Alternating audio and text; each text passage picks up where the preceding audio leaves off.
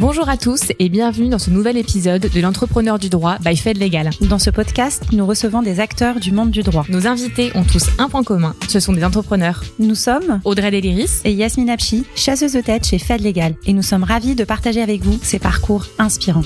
Bonne écoute. Bonjour à tous, je suis heureuse de vous retrouver dans ce nouvel épisode de l'entrepreneur du droit, le DD by Fed Legal. Je suis Audrey Deliris et aujourd'hui je reçois donc Hervé Delannoy. Hervé, directeur juridique de Rally SA, la maison mère de Casino, rapporteur de l'AFEC, Association française d'études de la concurrence et président d'honneur de la FJE, l'association française des juristes d'entreprise. Bonjour Hervé, comment allez-vous? Très bien, merci Audrey. Eh ben, je vous remercie d'avoir accepté mon invitation. Euh, ravi de, de, vous retrouver pour cette interview. Euh, et pour commencer euh, euh, par la première question, est-ce que vous pourriez vous présenter à nos auditeurs? Très rapidement, moi je suis euh, effectivement, comme vous l'avez dit, directeur juridique de Rally. Euh, je suis euh, je suis juriste euh, un peu par hasard parce qu'en fait euh, quand j'ai commencé mes études euh, j'étais je m'étais inscrit à, à l'institut d'études politiques, d'études politiques de d'Aix-en-Provence. On nous avait demandé de nous inscrire en fac à côté. J'avais voulu aller m'inscrire en éco on m'avait dit que c'était fermé et qu'il y avait peut-être encore de la place en droit. Et c'est comme ça que j'ai continué mes études de droit sans regret mais j'ai découvert ça euh, bon, c'est pas très toujours très simple au début de s'y retrouver dans ces études de droit telles qu'elles sont présentées en première année, mais euh, voilà comment je suis devenu directeur juridique. Sinon, euh, j'ai eu un petit parcours avant dans, dans, dans les métiers de l'hôtellerie que j'aimais beaucoup, mais j'ai rebifurqué sur les études euh, plus euh, euh, juridiques par la suite. D'accord. Et qu'est-ce qui vous a plu dans le droit J'aimais bien le droit au sens, euh, euh, je l'ai compris comme étant une technique d'organisation de notre vie euh, en société. C'est de la sociologie, mais c'est quelque chose qui euh, qui me paraissait intéressant parce que ça touchait notre organisation et même si les règles sont sont, sont, sont des règles assez, enfin prévues pour être strictes et observées avec parfois un peu plus de de, de flou, elles, euh, elles ouvrent aussi sur tout ce qui concerne nos, nos vies, à la fois personnelles, dans le droit des affaires, euh, dans les vies de famille. euh, et je- je- j'ai j'ai trouvé ça intéressant, ça ça m'a plu cet aspect-là. Et justement, donc euh, ça, ça me permet de- d'embrayer sur la prochaine question. Euh, vous êtes à la fois donc directeur euh, juridique chez Rally aujourd'hui, avec une vision très pratique et très pragmatique du droit, et en même temps, vous avez toujours été extrêmement impliqué dans une vraie réflexion sur le droit lui-même. Euh, voilà, notamment aussi sa formation, la formation du droit, notamment quand vous avez été euh, président du CND, donc le Conseil national du droit, ou encore euh, à la FJE. Est-ce que c'est ça pour vous en fait, être entrepreneur du droit? Est-ce que c'est défendre le droit vraiment sous toutes ses formes? Oui, alors je, je pense que bon, une fois qu'on a qu'on s'est un peu débrouillé de son métier, c'est-à-dire qu'on l'a appris à l'université, qu'on l'a pratiqué dans les premiers emplois et qu'on se commence à le à l'utiliser avec euh, avec une plus grande aisance, on peut y penser de façon plus large et c'est c'est peut-être ce qui rejoint ce que vous appelez être entrepreneur du droit. C'est à la fois euh, c'est un métier qui est bon les, les professions juridiques euh, sont, sont sont sont vues souvent comme des professions euh, qui, euh, qui ont leur propre langage, leurs propres coutumes, euh, leur façon de travailler, qui, qui aiment bien aussi être un peu vus à part euh, pour différentes raisons. Et moi, je suis peut-être sur la position tout à fait inverse, c'est de faire entrer le droit et de le faire euh, partager le plus largement possible. Euh, tout d'abord là où on travaille, et puis autour de où on travaille avec les intervenants. Ça m'est arrivé, je me souviens, tout début de ma carrière, de proposer à des magistrats de visiter les entreprises où je travaillais pour qu'ils les connaissent. Je, je pense qu'il faut que vis-à-vis de nos différents interlocuteurs, on puisse avoir des interactions pour mieux se comprendre, parce que euh, le, le, le, le droit est, est quelque chose euh, de technique, c'est une technique, mais euh, il- nous dans l'entreprise, on doit parler avec différents intervenants, quel que soit leur domaine, que ce soit dans les questions d'exploitation, questions financières et autres. On a ensuite des interlocuteurs extérieurs, et je pense qu'il faut partager tout cela et être entrepreneur du droit aussi, c'est participer à l'évolution de ce droit, c'est-à-dire expliquer à celui qui le fait, au législateur qui confectionne les lois, euh, ce dont on a besoin, ce qui est important pour que ça fonctionne. Euh, donc je pense que euh, entrepreneur du droit, c'est participer à, à tout ce qui concerne le droit, mais pas seulement entre les juristes, euh, entre ceux qui, qui ont à le connaître, c'est-à-dire tout le monde. D'accord, donc même les professions du droit, mais même tout le monde, toutes les, personnes. Euh, toutes les, mm, oui, toutes les personnes de l'entreprise. euh, c'est faire aussi connaître notre droit, et je crois qu'on peut en reparler, notre droit français aussi euh, à l'extérieur. Ça m'arrivait souvent quand j'étais dans des cabinets étrangers parfois, et qu'on attendait un peu, qu'on avait un peu de temps, de discuter sur euh, nos règles vis-à-vis de tel ou tel problème qu'on avait traité sous l'angle d'une autre juridiction, d'un autre droit. Euh, c'est faire connaître ce droit ça peut être très large. Hein. Ça peut être vis-à-vis d'un spécialiste d'un domaine parler d'un autre domaine, vis-à-vis d'un non-juriste parler du droit, vis-à-vis d'un autre professionnel du droit, dans un, par exemple un magistrat, un professeur, etc. Expliquer la façon dont nous on a à l'utiliser, à le travailler, à l'expliquer. Euh, on a de nombreux, nombreux intervenants. Hein. Ça peut être aussi vis-à-vis des, des, des des, des, des, des, représentants de CSE, etc. On a beaucoup de personnes à qui il faut expliquer euh, ce qu'on fait et il faut pas rester euh, campé dans son domaine, son jargon, il faut le partager. Et donc, entrepreneur du droit, c'est faire comprendre ce droit pour qu'il bouge, qu'il soit compris, qu'il évolue, qu'il euh, que ses défauts soient connus pour euh, qu'on puisse éventuellement y remédier. Euh, c'est de participer dans des études quand il y a des, avis qui sont demandés par le, les législateurs ou les autorités compétentes sur un domaine, de, d'y participer. Voilà, c'est de d'être très actif sur sur ce droit pour le rendre le plus vivant, le plus adapté, le plus connu et puis peut-être désacraliser un petit peu certains aspects du droit que de bon qui qui qui qui, qui, peuvent être qui peuvent empêcher de, de faire des choses et, et, d'évoluer dans, dans, dans, ce qu'on veut faire par exemple en entreprise ou ailleurs. D'accord, ce que vous me dites me fait penser à quelque chose, c'est que vous voulez un petit peu toucher euh, en disant ça à la fin, c'est que le droit peut paraître extrêmement opaque pour les personnes qui ne sont pas dans le domaine du droit. Euh, donc quel est le conseil que vous pourriez donner à à, à, vos pairs et les, personnes qui sont dans les directions juridiques pour justement rendre ce droit plus accessible? Alors, d'ailleurs, il n'est pas opaque que pour les personnes qui ne sont pas dans le droit. Je crois qu'il y a des domaines où parfois il est opaque, y compris pour les juristes et y compris pour les juristes spécialistes. Ça m'est déjà arrivé d'être dans des réunions avec des très bons spécialistes sur certains domaines juridiques où on était perplexe sur l'interprétation à avoir et la, la, la façon dont il fallait comprendre tel ou tel texte et l'appliquer. Euh, en tout cas, je, je pense qu'il faut pas avoir peur de dire parfois, et ça peut être déroutant pour certains, que euh, on, on, peut avoir une idée sur la façon d'impliquer un texte, mais euh, on n'est jamais certain. Et ça, c'est très déroutant, mais c'est comme ça qu'est la loi, hein, euh, souvent. Et puis après, il y a toujours les risques, enfin les risques, les aléas de l'interprétation.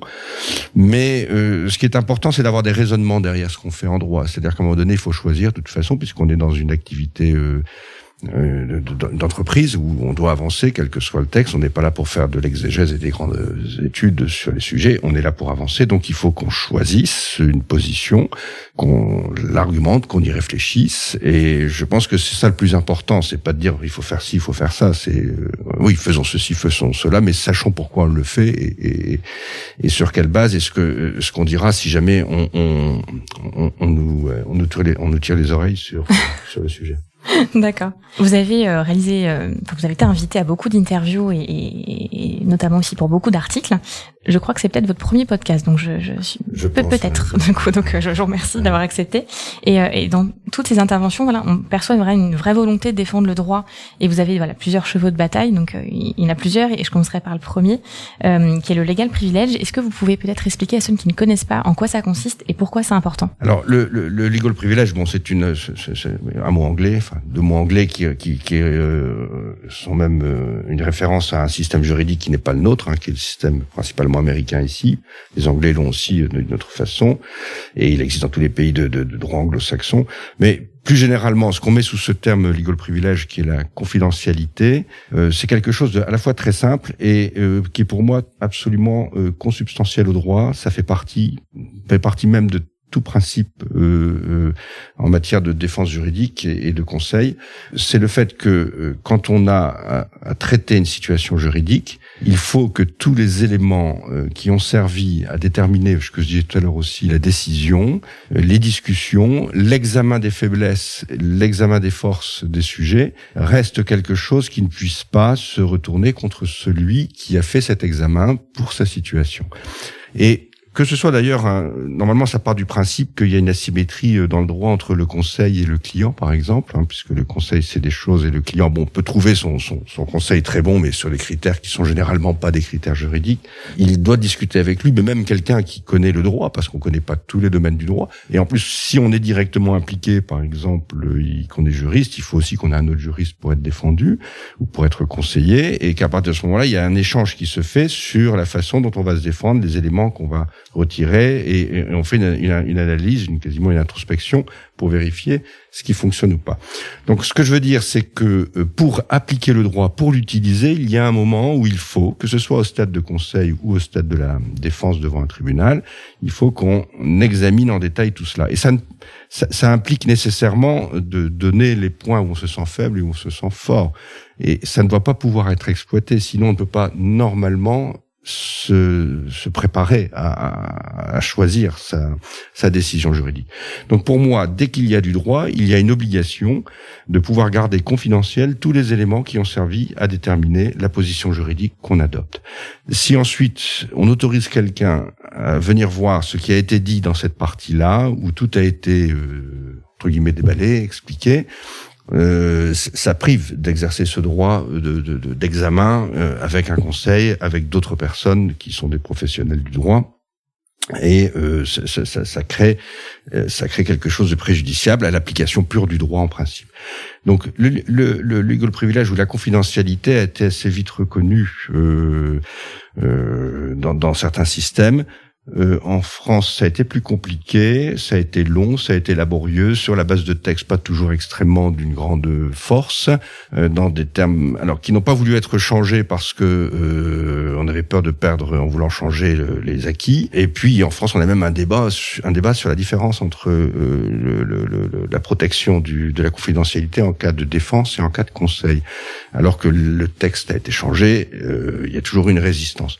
Moi, je, je pars du principe qu'il ne doit pas y avoir de différence entre le conseil et la défense pour la confidentialité, c'est la première chose. Et la seconde, c'est que ce n'est pas quelque chose qui doit uniquement concerner l'avocat et son client, ça doit concerner tout professionnel du droit qui conseille.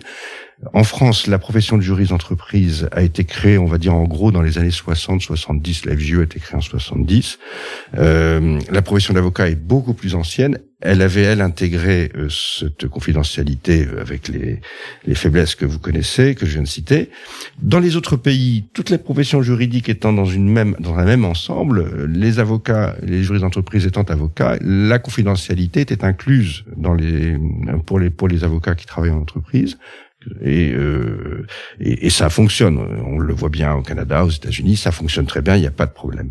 Donc je pense que cette question de, de, de, de confidentialité, c'est quelque chose d'essentiel pour appliquer le droit et ça doit exister entre tout professionnel qui fait cette démarche de réfléchir pour définir une défense ou un conseil dans le cadre d'un problème juridique, et bien sûr uniquement limité à ces questions juridiques.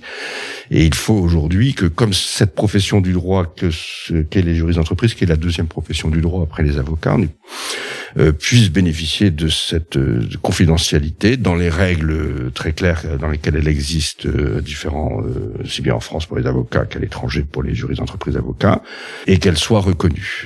Quelque chose de très important et, et c'est pas du tout, si vous voulez, un élément de pour avoir un avantage ou quelque chose. C'est purement pour pouvoir faire le travail de juriste, de conseil, de réflexion euh, dans, le, dans le principe du respect d'un système juridique. Et alors, quelles sont les prochaines étapes pour, euh, les étapes ont toujours été très très longues. Elles ont été, euh, en fait, c'est évidemment une, une loi qui peut changer ça, qui peut le faire. Pour qu'il y ait une loi, il faut euh, soit le législateur, soit le gouvernement prenne l'initiative. On a essayé plusieurs reprises de le faire. C'est très difficile. C'est très difficile parce que il y a eu, euh, je vais être très clair, il y a eu un blocage euh, des représentants, enfin des représentants de la profession d'avocat et particulièrement celui qui devrait décider, c'est le CNB, et puis euh, ça ne s'est jamais fait. Alors ce, ce blocage, moi, m'a toujours surpris parce que euh, je n'y voyais pas d'inconvénient ni de danger pour euh, la profession d'avocat. Je n'ai trouvé à ce jour, après de nombreuses réunions, nombreux échanges sur ce sujet, du fond de mon expérience, je ne vois que deux raisons, deux raisons qui puissent justifier cette euh, cette obstruction qui a été faite de la part des instances représentatives de la profession d'avocat. La première, c'est un, la, moins méchante, c'est un conservatisme euh, puissant. Je me souviens très bien qu'à l'issue d'une réunion du Conseil de l'ordre de Paris, une avocate m'avait dit qu'elle était opposée, elle savait pas pourquoi, mais elle était opposée à ça. Le principe et, de quoi, et, c'était contre sa culture, etc. Et je lui ai dit, à la limite, je peux comprendre ça. Vous, vous le dites clairement, en fait. C'est parce que vous pensez que c'est pas dans la euh, dans la culture de la profession d'avocat, parce qu'il y a souvent une confusion avec le, le caractère libéral et, et, et, et, la confidentialité, mais ça n'a rien à voir. Donc je, je peux le comprendre, mais c'est embêtant quand même d'avoir un conservatisme qui empêche d'évoluer parce que je pense que c'est bénéfique à la pratique du droit et à toutes les professions du droit. Et alors le deuxième, la deuxième question, c'est que certains pensent avoir là un avantage concurrentiel qui permet de faire travailler les avocats pour faire des courriers confidentiels. Bon, généralement, tous les avocats qui ont une bonne activité trouvent que c'est pas tellement très intéressant pour eux de faire ce genre de choses. Euh, je ne vois pas en quoi ça apporte quelque chose, mais pour certains, je pense que ça doit être une, c'est la deuxième hypothèse, c'est simplement la défense d'un euh, d'un avantage concurrentiel qui euh, consiste à pouvoir écrire confidentiellement et à se rendre indispensable. Bon, ce qui est un petit peu, à mon avis, un peu court comme argument. Et j'aimerais bien qu'un jour, alors c'est lié aussi parce qu'en fait, quand vous rencontrez les interlocuteurs un par un, ils sont d'accord avec vous. Et c'est quand ils sont ensemble que ça ne fonctionne pas. Alors je sais pas si c'est le fonctionnement de la du CNB ou, autre, mais euh, euh, ça n'évolue pas. C'est regrettable. Je, je, je pense qu'un jour ça arrivera. Puis ça nous met. Alors on a essayé. Enfin, si vous expliquez c'est uniquement quelque chose lié un fonctionnement du droit, vous n'avez aucun écho, alors que pour moi, c'est l'argument le plus fort. Commencez à avoir des échos quand vous parlez que ça vous met en défaut vis-à-vis -vis des autres juristes étrangers. Moi, j'ai connu euh, dans, dans, dans, mon métier des cas où le directeur juridique d'une société étrangère, qu'elle soit aux États-Unis ou en Angleterre, devait prendre des choses en main parce que moi, je pouvais pas recevoir les dossiers où j'étais. C'est défavorable. C'est défavorable dans le, choix, dans le choix du système juridique français. Euh, c'est défavorable aussi dans notre façon de nous défendre. Il y a des juristes qui ont été euh, qui ont été pris euh, dans, dans des problématiques euh, parce qu'ils étaient juristes français non protégés. Ça vous met hors jeu dans beaucoup de choses.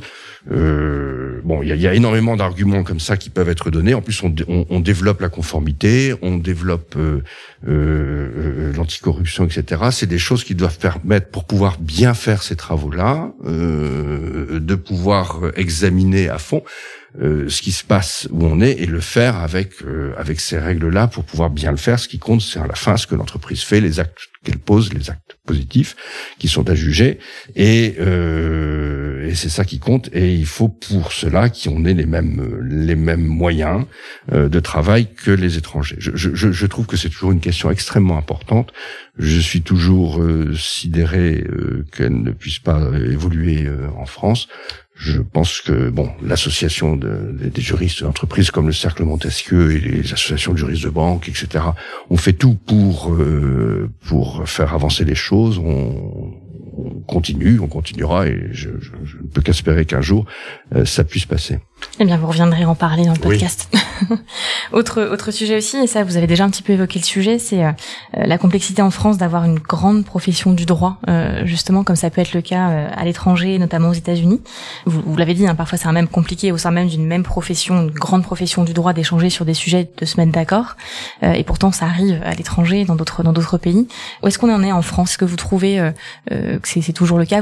J'ai visionné plusieurs interviews, ils ont parlé quand vous étiez président du, Conseil national du droit. Est-ce qu'aujourd'hui c'est toujours le cas? Est-ce que c'est toujours compliqué justement euh, pour, pour tous les, juristes, et notaires, euh, avocats, euh, magistrats, voilà, de parler ensemble et d'échanger sur des sur les problématiques communes? Alors, vous parlez du Conseil national du droit. Je crois que ça a été la première instance, organisation.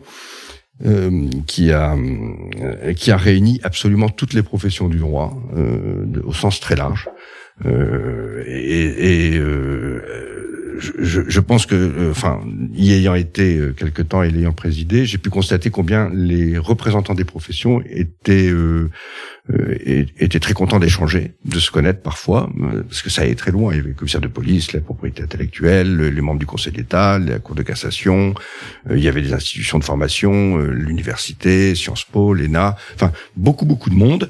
Et dans les professions du droit, il y avait d'un côté les professionnels, d'un côté ceux qui formaient les professionnels, et je, je, en tout cas j'ai remarqué une grande appétence, une grande envie de discuter entre ces professions. Donc quand elles sont ensemble, les débats euh, ou les échanges sont riches et, et, très intéressants. Euh, effectivement, il y a, il y a des pays, mais je pense que bon, on a parlé des dans le pays anglo-saxon, les professions sont dans une seule, euh, enfin les, les, principales professions juridiques, comme aux États-Unis par exemple, ben, les billets rassemblent les professeurs de droit, les fonctionnaires euh, qui pratiquent le droit, les avocats d'entreprise, les avocats euh, en profession libérale et, euh, et les professeurs. Toute cette, toutes ces personnes sont dans un, un même ensemble et c'est très riche. Je pense, sauf erreur de ma part, je pense qu'en Allemagne aussi, un étudiant en droit peut très bien aller travailler un tribunal, après faire ses... Bon, je pense que ces échanges, enfin, cette, ces, échanges dans la profession, c'est important et ça, ça, ça profite à chacun. Parce qu'il ne faut pas qu'on soit chacun dans notre propre petit cercle. Souvent, je constate que les uns ou les autres sont contents quand ils ont pu échanger parce qu'ils découvrent des choses qu'ils n'imaginaient pas. C'est souvent une phrase que j'ai entendue. Euh, bon, euh, euh un des aspects d'ailleurs qu'on avait discuté au Conseil national du droit sur la grande profession, c'était la déontologie, c'est-à-dire de rapprocher, d'abord d'avoir des formations dans les pour la, pour la déontologie. il, y en a au stade, ça, les études de droit sont divisées avec les études généralistes jusqu'à la licence, des études spécialistes dans le M1, M2, et ensuite l'étude professionnelle, l'école notariale, avocat, etc. Et c'est là où la, la déontologie était enseignée. Donc il y a déjà eu une idée de la mettre à l'université, ce qui a commencé à se faire. Mais la question de la déontologie est importante parce qu'il faut quand même des déontologies qui fonctionnent entre elles et qui soient aussi qui prennent en compte les spécificités.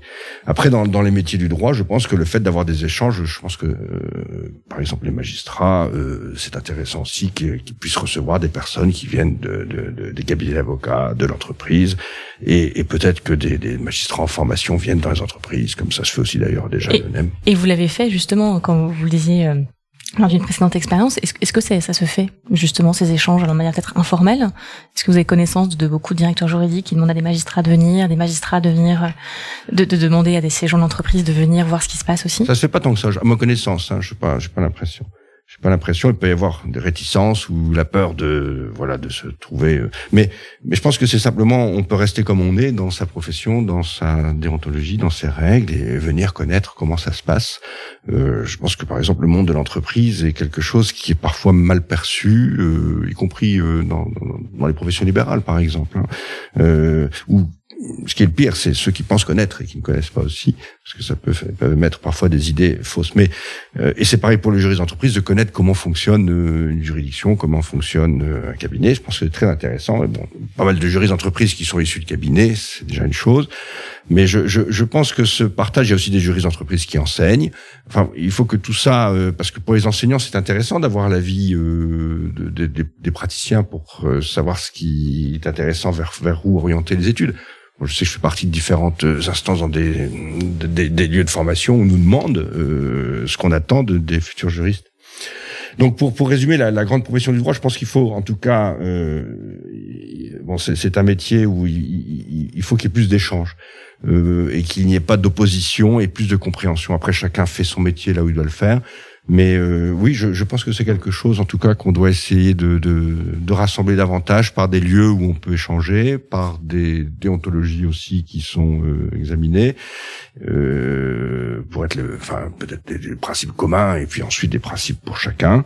Euh, voilà, je pense qu'il y a des, euh, il y a des choses et puis. il y a les Grenelles, le Grenelle du droit, par exemple, qui a été. Oui, le Grenelle du droit, c'était une très belle initiative, oui. Mm une très belle initiative euh, qu'avait lancée Stéphanie Fougou et euh, qui, qui, a continué après. Bon, il y a le Covid qui a qui a un petit peu ralenti les choses, mais euh, ça c'était très bien parce que c'est aussi réintégrer le droit, les problématiques du droit dans, dans un, un, niveau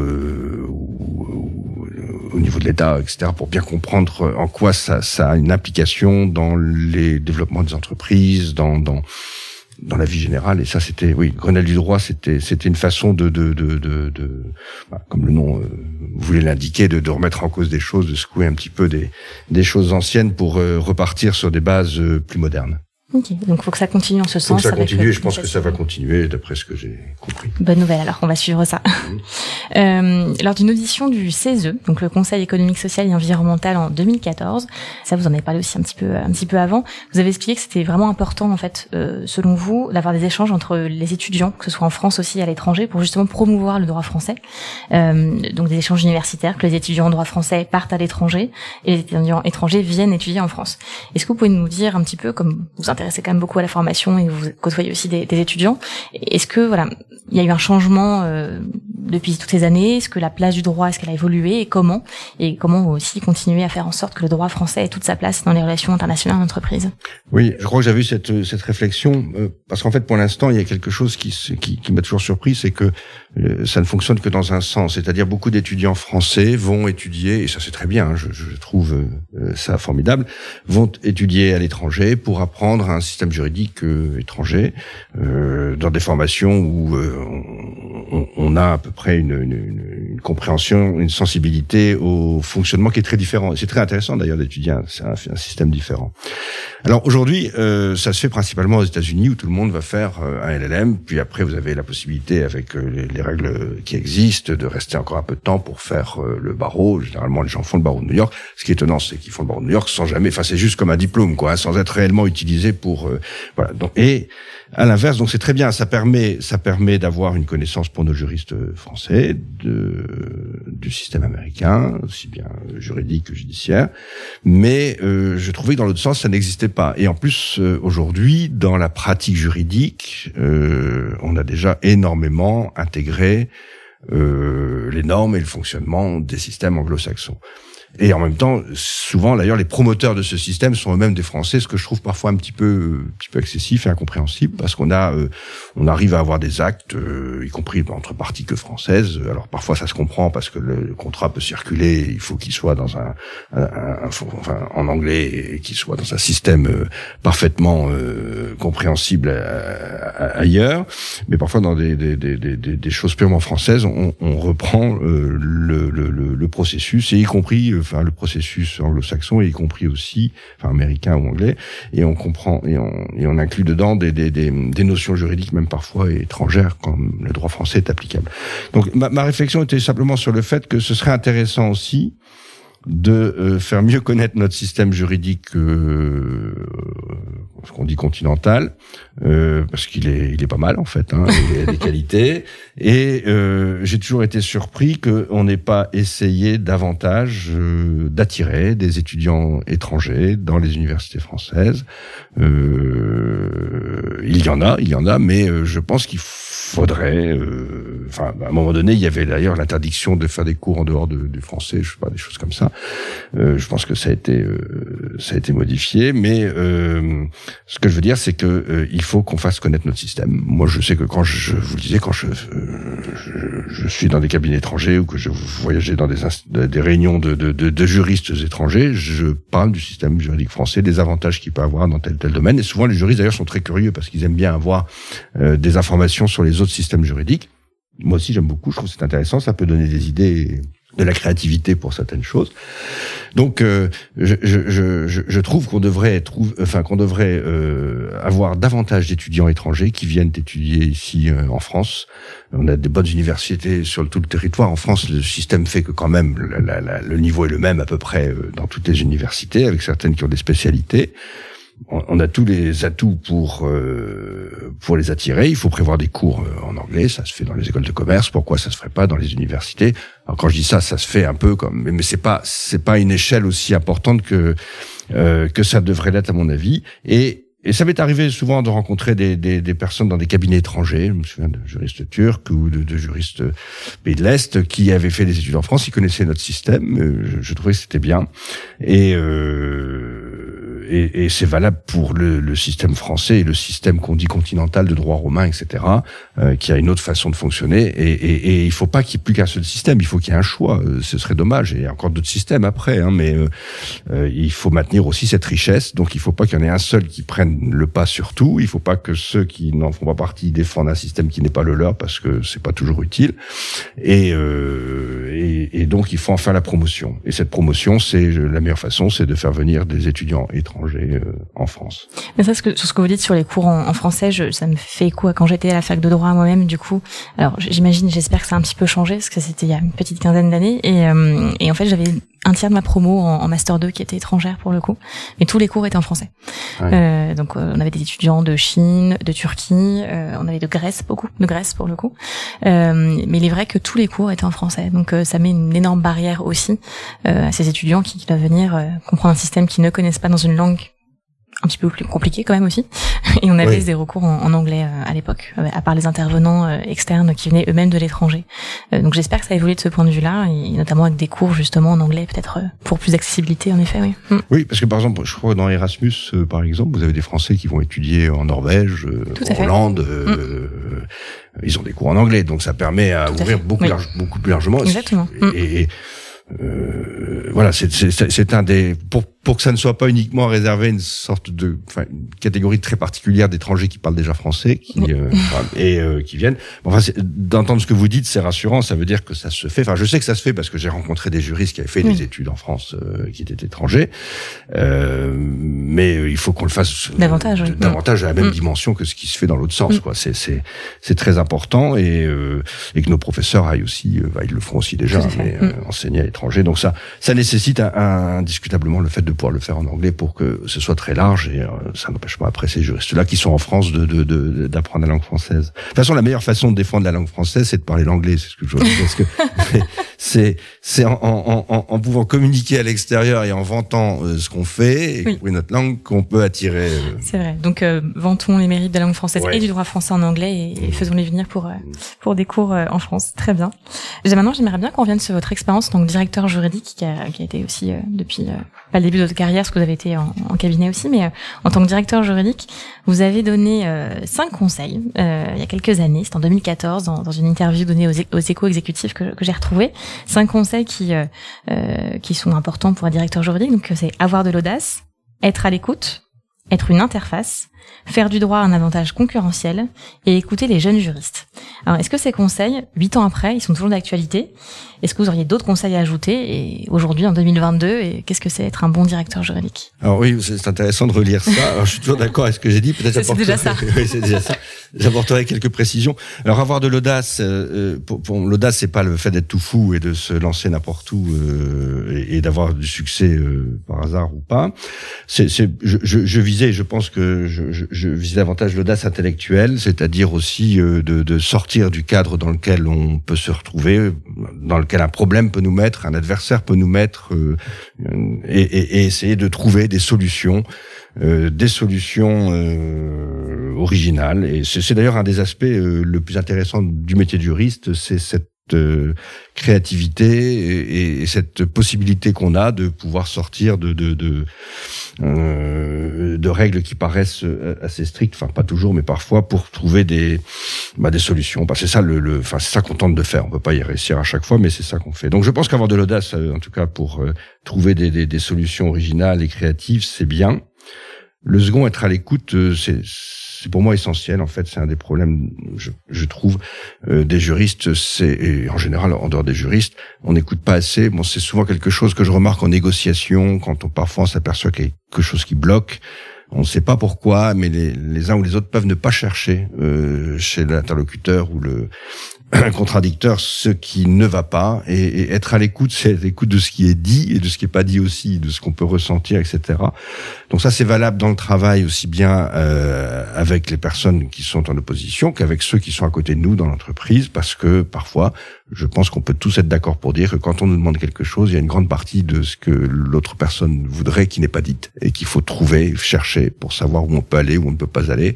Et euh, donc être à l'écoute, c'est vraiment euh, je pense que c'est une des grandes, euh, un des grands besoins de notre profession pour bien comprendre euh, ce qu'on nous demande, ce qu'il faut faire. Et pour avoir de l'audace, il faut avoir bien écouté aussi, parce que ça permet de sortir plus loin de, de ce qui est demandé, d'une question toute simple, fermée, euh, en, faire une question beaucoup plus large et, et, et, ouvrir le débat. Donc aller creuser vraiment. D'aller creuser vraiment. C'est vraiment, je trouve, le truc, la chose la plus intéressante du, du métier de juriste, c'est ça en fait. Hein, c'est de euh, notamment dans, dans, dans la recherche, dans des discussions, on veut arriver, euh, bah, c'est de construire. Et pour construire, il faut vraiment bien bien compris ce qui se passe.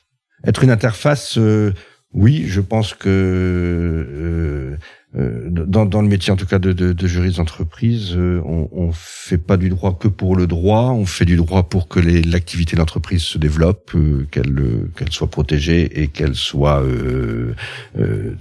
plus performante. donc ça nécessite d'être pour le juriste d'un côté en, écoute de, de, des équipes, qu'elles soient marketing, logistique, financière euh, tout ce qu'on veut, immobilière, etc., de bien comprendre le métier euh, et, et, les problématiques des gens du métier, et ensuite d'être l'interface avec euh, soit les autres interlocuteurs extérieurs, soit les institutions juridiques et judiciaires, soit les autorités, soit les autres avocats, les autres conseils, les autres juristes. Donc c'est un petit peu ce cette interface, c'est ça, c'est entre le, l'entreprise et nos interlocuteurs et ceux de l'extérieur. Et donc, ça, c'est forcément lié aussi aux deux premiers conseils, parce qu'il faut être curieux, avoir de l'audace et, et être à l'écoute, sinon on peut pas Exactement. être en Okay. Alors, faire du droit à l'avantage concurrentiel, oui, c'est important. J'ai toujours eu l'idée de, de je sais qu'il y a des juristes qui avaient refusé, enfin j'ai toujours eu l'histoire d'un juriste qui avait refusé de déposer une marque en disant c'était pas possible parce que c'était euh, et quelqu'un d'autre l'a fait, c'est passé et il a eu l'avantage concurrentiel. Donc je pense que je pense qu'il faut toujours voir notre droit non pas comme on aime le présenter mais qui est vraiment une image éculée de dire que le juriste est l'empêcheur de tourner en rond. Euh, le juriste est celui qui va transformer un problème en solution euh, qui apporte justement cet avantage concurrentiel. Ce qu'il faut c'est qu'on aille assez loin pour que on ne soit pas en retard sur les autres, mais pas trop loin non plus pour se retrouver pénalisé et, sortir de, de, franchir la ligne jaune. Tout à l'heure, vous, pardon, je, vous interromps. Avant qu'on commence l'enregistrement, vous me demandiez justement ce que ce que moi mes clients en tant que recruteuse me demandaient. Et justement, du coup, euh, vous venez de la, la, réponse. Souvent, les directeurs juridiques qui recrutent leurs juristes ou des, des DG qui recrutent des directeurs juridiques euh, me demandent encore plus justement ces personnes-là qui ne viennent pas apporter des solutions. Et je me souviens d'un fondateur il y a pas très longtemps euh, dans une start-up qui a créé un poste de directeur juridique qui m'a dit surtout Audrey, je veux quelqu'un évidemment qui connaisse le droit, c'est évident, qui est sympathique, c'est évident, qui va faire euh, un bon échange avec toutes les équipes, mais surtout que quand je vois cette personne, je, je me ressors pas de la réunion avec des nœuds dans la tête et, et en effet des, des gros soucis à gérer, mais plutôt que cette personne-là arrive avec beaucoup de curiosité et trouve des solutions et ils me disent voilà le problème c'est ça, voilà ce qu'on va faire et voilà euh, voilà et c'est exactement ce que ce que je pense vous demandez vous à vos juristes dans vos équipes, parce que ce qu'on demande aux juristes dans l'entreprise, et moi aussi on me le demande quand on recrute, donc c'est voilà, je réponds à votre question avec quelques minutes plus tard. On est d'accord, je pensais bien si vous trouvez justement ces personnes, et c'est bien. Il faut aussi qu'on éduque euh, dans les formations les juristes euh, à à orienter leur recherche de solutions euh, vers ça sans, et c'est la déontologie, c'est la règle, euh, c'est de le faire en étant, en restant intègre. Euh, écoutez les jeunes juristes, moi j'ai toujours trouvé très important euh, les nouveaux juristes, parce qu'on a été soi-même euh, nouveaux juristes. Je pense que la façon d'être intégré dans le métier, c'est un métier qui demande beaucoup d'expérience, il faut faire beaucoup de choses pour euh, commencer à avoir une... Il n'y a pas que l'appréciation technique, a, ça m'est arrivé de dire qu'il y a des choses sur lesquelles je ne les sentais pas pas toujours à les expliquer. Bon, et je me souviens qu'un de mes collègues m'avait dit moi aussi je le sens pas, mais je peux pas dire pourquoi. Et euh, voilà, on, on, a, on doit développer ça, et c'est quelque chose qu'on fait en travaillant avec les plus jeunes. Les plus jeunes apportent aussi euh, beaucoup d'autres euh, éléments pour nous, à la fois sur d'ailleurs des connaissances plus fraîches dans certains domaines qu'on n'a pas revus parce que c'est pas ceux qu'on voit le plus souvent, dans dans la façon de voir le, le, monde, la vie, les, les outils. Enfin, il y a beaucoup de choses. Moi, je trouve que cette euh, c'est un des métiers où c'est très intéressant d'avoir ce mélange entre les plus jeunes et les plus anciens. Et moi, j'ai toujours essayé de favoriser le, le, la plus grande proximité, l'inclusion euh, dans les travaux. Euh, c'est intéressant et, et, et, bon voilà, ça, ça, ça, coûte rien de mettre un jeune dans une réunion en plus pour réfléchir euh, ensemble. Alors le, le conseil de, de, plus que j'aurais ajouté le sixièmement, c'est, c'est, euh, je sais pas comment le formuler, mais c'est être soi-même, être intègre, parce que c'est très difficile aujourd'hui euh, pour un, un juriste euh, quand on vous demande de, de, de faire des, euh, enfin, ça va, il y a des personnes qui ont une perception du droit euh, qui consiste à faire des contrats, ce qu'est l'expression j'ai horreur béton, ou d'avoir, certains pensent que le droit c'est fait pour être contourné. on est quand même dans une époque de conformité, une époque de de compliance où on essaye de faire valoir des principes. Donc je pense que le sixième point que j'ajouterai aujourd'hui, c'est apprendre à bien se retrouver, être soi-même dans tout ça, pour exercer euh, en conformité avec, avec les principes du droit. C'est une, une règle qui est faite pour être euh, pour être appliquée, pour pour, pour qu'on fonctionne. Si elle est pas bien, il faut faire ce que je vous ai dit sur l'entrepreneur du droit et essayer de la faire évoluer. Si elle est floue, faut la défendre, faut pas hésiter, faut trouver des arguments, faut y aller. Mais après voilà, il faut pouvoir le faire dans un cadre. Je pense qu'aujourd'hui, c'est cette, enfin, le sens du droit en fait, hein, qui est important et que que j'ajouterai aujourd'hui pour que chacun euh, et ses repères dans la façon de, de, de travailler euh, et, et, et d'être à l'aise dans, dans, dans, ses principes et dans son métier. Très bien, merci pour ce sixième conseil du coup.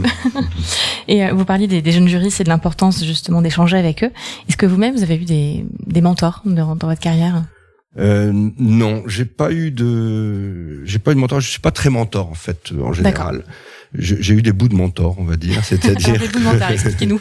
euh, c'est-à-dire que euh, je, je, sais que certaines personnes, alors, je, certaines personnes, j'appréciais énormément ce qu'elles faisaient dans tel ou tel domaine, et donc euh, c'est pas la personne en entier, si vous voulez. Donc c'est pour ça que je dis un bout de mentor. C'est dans une façon de travailler. Moi, je, je me souviens de, de, d'un des directeurs juridiques d'une entreprise où j'ai travaillé, qui avait une façon toujours très originale, très large, euh, très intéressante de prendre les sujets, qui m'a beaucoup euh, inspiré. Après, on peut avoir des des mentors aussi qui techniquement nous ont bien appris à travailler, à toujours repartir des textes, à toujours dire pourquoi je peux pas le faire, pourquoi je peux pas le faire, pourquoi je peux pas le faire, et, et chercher les arguments, sortir du, du c'est bien aussi, c'est une autre forme de, de, de... Et puis il y a des mentors négatifs, c'est-à-dire ceux, on se dit on veut vraiment pas être comme ça, quoi. Donc euh, d'accord, voilà, contre-exemple du coup, euh, mm. très bien. Et euh, est-ce que vous avez des sources d'inspiration euh, au quotidien en tant que directeur juridique entre défenseurs du droit euh, dans, dans sa globalité? Sources d'inspiration. Je pense que les sources d'inspiration, on les trouve dans, dans le fait de, de, dans les choses qui sont en dehors du droit. C'est dans ce qu'on fait à côté. Donc il faut avoir une vie riche. Euh, je, je, bon, automatiquement je l'ai, mais enfin une vie riche euh, avec d'autres choses à côté qui euh, bah, qui peuvent vous, vous permettre justement d'aérer l'esprit et, et, quand on retravaille, un peu comme quand on revient de vacances, on a l'esprit plus plus fertile, plus euh, euh, plus rapide, plus euh, peut-être plus plus original dans sa pensée ou, peut, ou aussi plus clair tout simplement. donc être bon en droit tout en sortant du droit justement pour mieux revenir. Faire d'autres choses surtout et, euh, et, et, et, on trouve des sources d'inspiration euh, pour bien faire son métier quand on, on, on fait d'autres choses. D'accord. Est-ce qu'il y a une citation là qui vous guide aussi au quotidien, donc euh, peut-être un, un mantra Non, les, les, seules citations que j'aime bien, c'est les citations généralement humoristiques. Ah, peut-être que vous en avez une à J'en ai pas, j'en ai pas. Celle de Desproges, par exemple, était toujours des bonnes, euh, bonnes citations. C'est vrai. un peu ancien, mais il est, il avait vraiment euh, une façon de, de, de, de décaper les choses que je, je, j'ai gardé en tête. Non, ce que je veux dire en, en termes de, de, enfin, pour cet aspect-là, c'est pas des citations, c'est plus peut-être des petits principes qu'on a dans son fonctionnement qui peuvent paraître parfois un peu, enfin, euh, si, si, je les cite, c'est pas automatiquement que je les, je réussis à les faire, mais je pense que bah, je reste toujours euh, sensible à, à être euh, attentif aux détails, en fait, même si j'aime pas trop, mais je, je, enfin, on, on, essaie de forcer les points, on est moins bon, mais les, les, les de, de, prendre les dossiers, y compris dans les choses, il y a des détails qui peuvent être très dangereux pour un dossier, il faut toujours être attentif à ça, donc jamais les négliger. Euh, quand quelque chose ne va pas, c'est essayer de faire l'effort. Et j'avoue, c'est pas toujours facile euh, de s'interroger sur les responsabilités qu'on a aussi avant de penser que ça vient des autres. Mais c'est une simple petite démarche qui, euh, euh, quand on arrive à le faire honnêtement et qu'on est un petit peu dégonflé sur la colère ou l'énervement de ce qui arrive, euh, ça aide à retrouver des solutions. Et puis,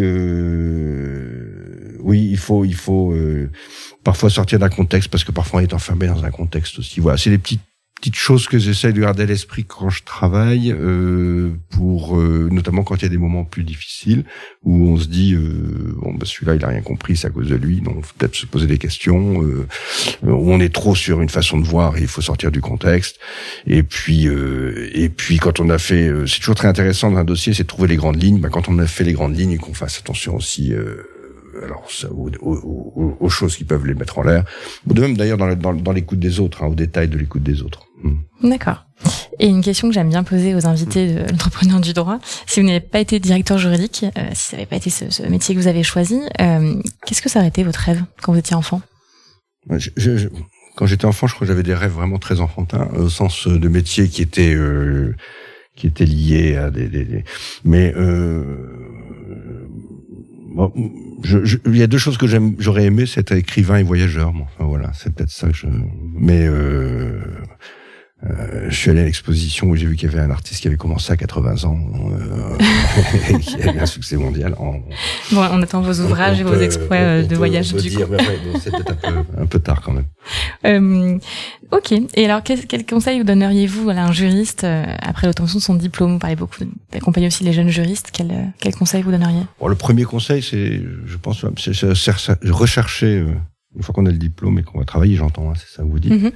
Euh, c'est rechercher un bon patron, hein, un bon premier patron. Quand je dis patron, c'est celui qui va être le, pas le mentor parce que je mais celui qui va vous apprendre à travailler dès le début.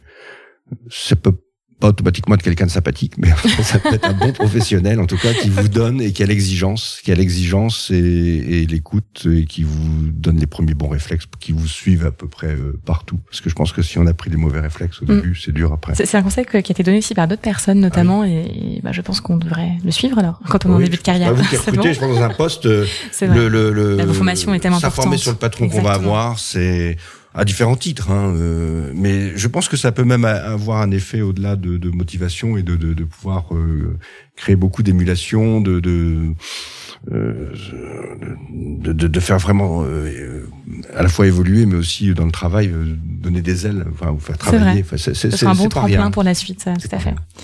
Euh, et ben écoutez, on a parlé énormément d'ouverture, du coup, je pense que c'est un des messages que vous voulez faire passer aussi d'échange. Euh, vous avez parlé de, de faire des échanges entre professionnels du droit, donc évidemment l'importance de, de, ça, d'échanger entre étudiants étrangers, étudiants français, ou entre juristes, voilà, jeunes diplômés plus, plus jeunes pour le coup et aussi des profils plus expérimentés. Est-ce qu'il y a peut-être un dernier mot que vous voulez dire à, nos auditeurs hein, aujourd'hui? Mmh, je, pense qu'aujourd'hui, euh, peut-être en guise de conclusion, dire que c'est une profession euh, qui, euh, qui, qui, qui, prend beaucoup d'importance quand même, le, droit dans, dans, dans, la vie des affaires, dans notre vie en général. On voit aussi beaucoup, on parle beaucoup de procès de, dans des domaines de, aussi bien des affaires que de la vie civile. je pense qu'il faut que, que les enfin, c'est important pour nous professionnels du droit de, de bien suivre ces évolutions, de, de, de, bien aider notre métier à fonctionner sous toutes ses formes et, et de pas hésiter à, à, échanger entre nous parce que je pense que c'est quelque chose de, de, de très important. Hmm. Un grand merci en tout cas euh, Hervé d'avoir accepté mon invitation, d'être venu euh, partager avec nos auditeurs votre expérience et votre vision du droit d'aujourd'hui. Euh, comme je vous l'avais dit avant d'enregistrer, en fait c'est une suggestion qui était très bonne d'Alexandre Menet qui m'a dit de, vous inviter.